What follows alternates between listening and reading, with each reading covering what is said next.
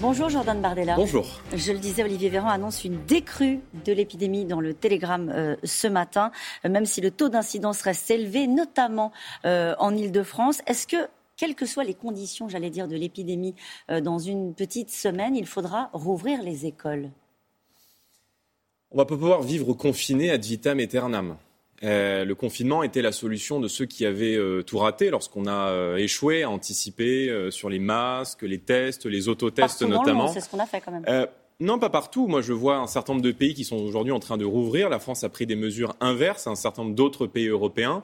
L'Angleterre, par exemple, dont on a dit beaucoup de mal lorsqu'elle est sortie de l'Union européenne, a pu s'affranchir de toute la bureaucratie européenne, avancer très largement sur la vaccination et va pouvoir rouvrir notamment ses établissements euh, ces établissements commerciaux, notamment les bars, les restaurants. D'accord. Donc pour la fin de la semaine, qu'est-ce que vous en dites vous? Rouvrir euh, coûte que coûte parce que ce sont des, écoles primaires et qu'il faut, remettre les enfants à l'école? Oui, je dis que le, si vous voulez, le confinement des enfants, le fait de sortir les enfants des écoles a évidemment des conséquences très importantes, euh, non plus seulement sur leur santé éducative, mais aussi sur leur santé psychologique.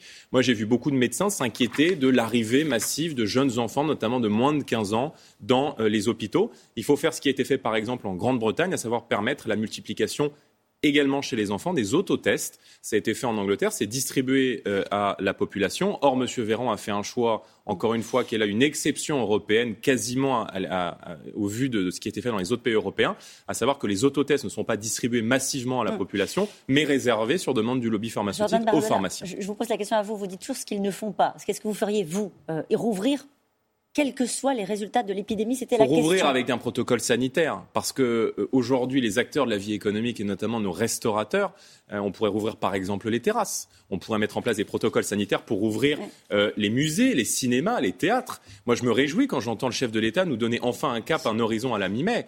Maintenant, il ne faut pas oublier que si nous prenons du retard aujourd'hui, c'est parce qu'ils ont échoué à anticiper notamment la vaccination et qu'un pays comme Israël qui a vacciné massivement, qui a bien géré l'épidémie, qui a maîtrisé ses frontières, peut euh, rouvrir aujourd'hui Pardon, j'y retourne. Pardon, mais est-ce que ça veut dire que quel que soit le résultat de l'épidémie, il faudra rouvrir les écoles primaire, maternelle à la fin de la semaine, enfin en début de semaine prochaine. C'est juste la bah, question. si vous voulez, à moins que euh, du jour au lendemain, on se retrouve avec des dizaines de milliers de cas qui continuent d'arriver par jour, euh, des centaines de morts qui continuent, oui, la réouverture est évidemment euh, un objectif. Pardon si je n'ai pas été assez clair. Deuxième question. Déconfiner par territoire, c'est ce qu'évoque ce matin Olivier Véran dans le journal Le Télégramme de nouveau. Est-ce que ça vous paraît acceptable? Oui, nous avons toujours été partisans d'une approche territoriale. C'est-à-dire qu'on n'a jamais compris qu'on applique le même traitement à un département comme les Alpes-Maritimes maritime un département comme les Côtes d'Armor, par exemple, dans l'ouest de la France, où le virus, où le taux d'incidence était 5, 6, voire 7 fois moins important. Donc effectivement, il faut regarder les endroits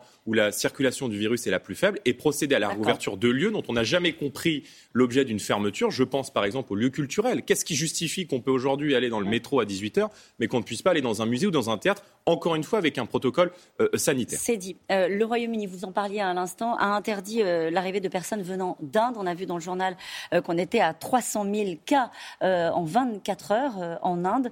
Euh, est-ce que c'est ce qu'il faut faire aussi en France? Suspendre les vols, ce qu'on a fait avec le Brésil, le faire avec l'Inde?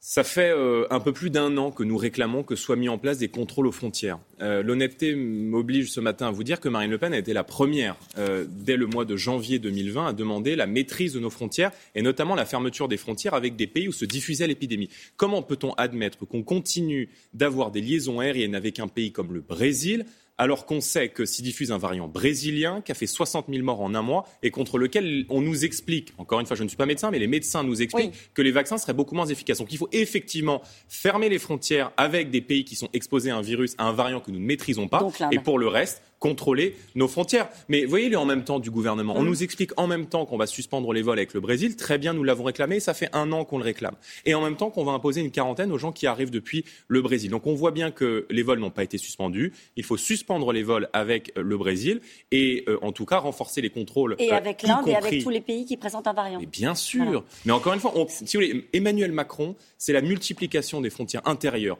par le pass sanitaire, par la multiplication des badges, par le séparatisme, par les restrictions qui sont imposées aux Français et euh, la faiblesse et les impérities totales aux frontières extérieures. Donc il faut maîtriser nos frontières et une nation qui défend sa population, c'est une nation qui maîtrise ses frontières. Débat sur la drogue, euh, voulu par le président. Débat sur la laïcité, lancé par euh, Marlène Schiappa. Est-ce que vous y participerez? Bien sûr, mais comme nous y participons depuis 40 ans dans la vie politique. Hum. Et euh, beaucoup de Français font le constat que ce que nous avons dit aujourd'hui sur un certain nombre de sujets, et notamment sur euh, la partition de la société qui s'est instaurée dans de nombreux quartiers, du fait aussi d'un flux migratoire ininterrompu, j'en vois bien que le Rassemblement national avec Marine Le Pen avait raison. Quelle est votre méthode? C'est quoi la méthode euh, du Rassemblement national? Comment est-ce qu'il faut prendre le trafic de drogue? Par le voie, euh, la voie de la répression, ce qu'on a essayé en France, qui n'a pas empêché de, euh, de, faire de la France le premier consommateur de joint en Europe. est-ce qu'il faut le faire par une approche médicale, comme l'ont fait certains pays? Qu'est-ce que vous proposez, vous? Il y a dans notre pays 5000 chefs de gang qui sont identifiés par les services de renseignement et qui sont les têtes pensantes des réseaux dans un certain nombre de territoires. Donc il faut les mettre hors d'état de nuire et il faut mettre en place de la répression. Oui, il faut de la prévention, notamment au collège, au lycée, à l'égard de ces mhm. produits. Ça, c'est le rôle de l'éducation nationale. Mais il faut, enfin, je veux dire, ça fait des années qu'on cherche à justifier, qu'on cherche à comprendre, qu'on cherche à atténuer euh, les effets des trafics de drogue et probablement qu'on achète la paix sociale. Comment ça Je ne pas ce que vous êtes en train de dire? Bah On essaie de, de comprendre les trafiquants de drogue? Oui, ça fait 30, euh, ans dans notre pays qu'on laisse se démultiplier des zones de non-droit dans lesquelles l'économie parallèle et la drogue a pris le pouvoir parce qu'on achète la paix sociale. Et qu'en fermant les yeux sur les trafics de drogue, on a acheté la paix sociale et c'est une politique dans laquelle se complaît, y compris euh, Emmanuel Macron. Euh, mais du coup, une approche plutôt de répression, y compris pour la consommation. Faut reprendre, mais bien sûr, il faut. Euh, je suis très bien. On nous explique qu'il y a eu 70 000 euh, procès-verbaux qui ont été dressés, mais combien de condamnations derrière? Donc, je veux dire, cibler le consommateur n'est pas uniquement une réponse. Il faut mettre hors d'état de nuire aujourd'hui des gens qui font vivre un enfer aux populations dans ces quartiers, qui ont mis en place une loi et un droit qui n'est plus le droit de la République française, mais qui est un autre droit. Aujourd'hui, nos compatriotes, ils sont encerclés par la violence.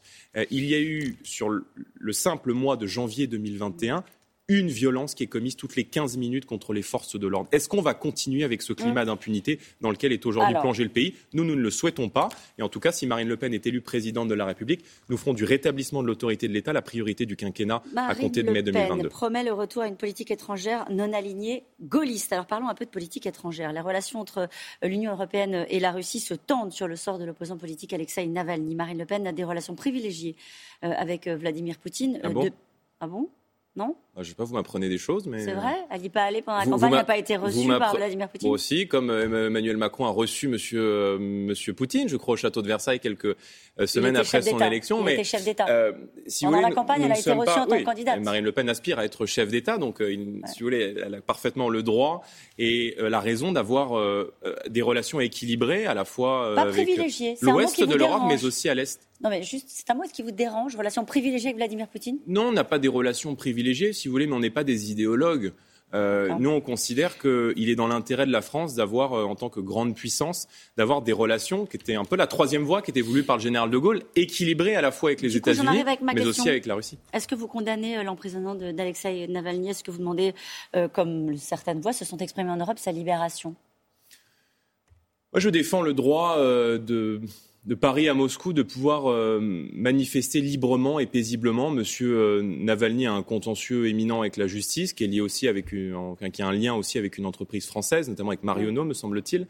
Euh, maintenant, il, crois pas que ce soit Mariano, mais... Si, je, pardon, mais il a euh, évidemment un contentieux en lien avec la justice et aussi avec des entreprises, avec une entreprise française. Mm. Mais euh, je défends ça, le, droit de manifester, y compris à Moscou. Et c'est vrai que la manière dont ont été réprimées euh, certaines manifestations, oui, peuvent paraître choquantes. Donc il faudra qu'il soit libéré bah, je, je, ne me mets pas à la place de la justice. Moi, je ne fais pas de l'ingérence. Je ne m'ingère pas dans la vie, dans la vie d'un État étranger.